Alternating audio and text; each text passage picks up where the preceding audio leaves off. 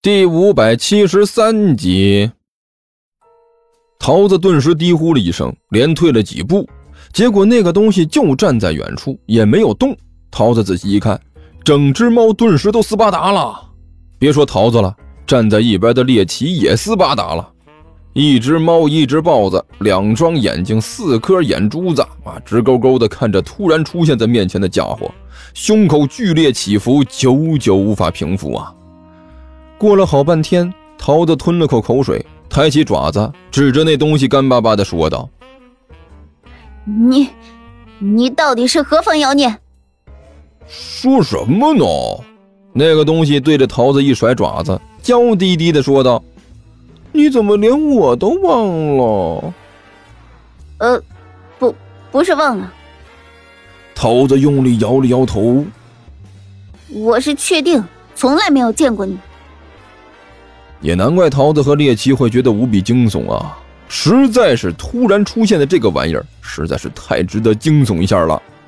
看着呢，虽然像是一只猫啊，但是这脑袋上顶着一个特大号的粉红色蝴蝶结儿，一张猫脸上红嘴唇涂的和死孩子似的，一双眼睛瞄的和瞎了一样，身上从上到下、从前到后贴的都是小亮片儿。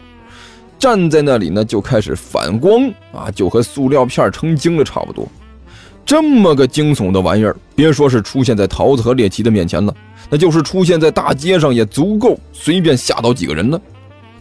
哎呀，你怎么能这么说呢，小优？那个玩意儿浑然不知道自己的造型有多么恐怖啊！这娇滴滴的说了一句，对着桃子一摆爪子就要走走过来。站住！你给我站住！桃子整个后背都弓了起来呀，对着那个玩意儿一阵呲牙。嗯，我很严肃的警告你，不许你靠过来！你要是再过来，我就我就要叫了。呦呦，人家好伤心嘞！你怎么连我都不认识了？哎，那个东西是继续娇滴滴的说道：“我是小芳啊。”小芳，桃子顿时一愣。小芳是个什么鬼？似乎好像在什么地方听说过。啊，对对对对对，你当然听说过我了，我们可是好朋友啊！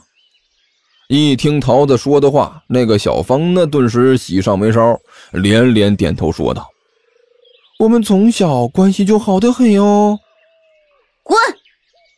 桃子一听，顿时就怒了：“你能不能有点下限？你哪只眼睛看到我是这么没品位的人？我要是从小和你这样的关系挺好的话，我当初的眼睛是不是瞎了？”悠悠，那个，我们两个小时候就是好朋友啊。小芳眨了眨眼睛，娇滴滴的说道：“我们两个小时候的关系可好嘞。”天天在一起愉快的玩耍，亲密的不得了。你刚才自己不是也说吗？好像在什么地方听到过我的名字呀？这个的确是好像听说过小芳这个名字。桃子挠了挠头，可是是在哪听到的？不远处的草丛里，何阿南看着显得有点进退两难的桃子，发出了一连串得意的笑声。看如何？我就知道这样应该有用。和我们比起来，那些童年曾经经历过的美好时光，对着悠悠来说是更加珍贵的回忆。之前我查过他那相关资料，这个小芳呢，是他儿时的玩伴。嗯，很要好的朋友。果然呢，小芳一出现，桃子就明显的动摇了，好像是有点效果。狐狸猫咂了咂嘴儿，但是老石的牺牲是不是大了点儿？哎，想要有成果，必须要有牺牲苗。何阿南很认真的说道：“这种牺牲是有必要的，也是无法避免的苗。”我们应该看到好的一面喵，起码悠悠现在对小芳这个名字有了反应，只要持之以恒，我们绝对成功喵。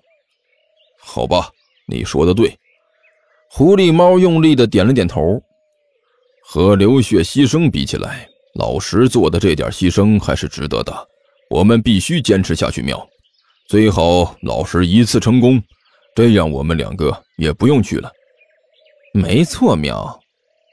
和阿南很用力的点了点头。最好老是一次成功，喵，不然就只好我们出场，喵。悠悠回想起来了，喵，我们可是很好很好的朋友，喵。小芳挤眉弄眼的说道：“我们的关系可好了，喵，从小在一起玩耍，然后在一起长大，我们的关系多好呀！你还记不记得我们曾经去过的那个无忧无虑的童年，喵？”我，我们有过这样的日子，喵。桃子面露恐惧的问道，连声音都有些发颤。当然，喵。小芳一脸陶醉的说道：“你还记不记得当年我们在一起的时候，一起捉蜻蜓，一起捕蝴蝶，一起荡秋千，一起打同学，那种无忧无虑的日子多美啊，好喵！”你给我滚一边去！桃子突然大吼了一声，纵身而起，对着小芳的一张脸就是一脚，砰！喵！哎，小芳顿时惨叫了一声，被踢得在地上连滚了好几圈，直接撞在一棵树上才停了下来。本姑娘怎么可能有你这么恶心的朋友？喵！桃子跳着脚骂道：“你这简直就是侮辱本姑娘的审美观！”喵！我想起来了。就在这时，一直在一边发呆的猎奇突然大吼了一声：“吼什么吼？”桃子正在气头上呢，猛地转过头来，对着猎奇大吼了一声：“你又知道什么喵？”呃，猎奇对于桃子呢还是充满畏惧的，尤其是在动物园里，桃子表演的那个徒手开笼子，哎呦，更是给他内心深处造成了无法磨灭的印象。猎奇脖子一缩，小声说道：“那个师傅，我想起来在哪儿听到过小芳这个名字了。你也听说过？”桃子一听，顿时一愣：“在什么地方听到的？”那个师傅，这个好像是一首挺老的歌的歌词，我曾经听到人类唱过，什么村里有个姑娘叫小芳啥的。哎呀！桃子一听，用爪子敲了自己的头一下。对对对，你这么一说，我也想起来了。没错，没错，是有这么一首歌来着。之前我听过甘球那家伙哼哼过，跟杀猪一样。但是的确是这个调子。喵了个咪的！说到这里，桃子猛地转过头来，恶狠狠地看着靠在树上。被撞得晕晕乎乎的那个呃小芳，扮演小芳的猫老师顿时浑身打了个哆嗦呀，只觉得一股子杀气扑面而来。猫老师顿时慌了，看着桃子结结巴巴的说道：“你你你要干什么？喵？干什么？”桃子狞笑着向猫老师走了过去。哼，当然是和你这个老朋友。好好聊聊了。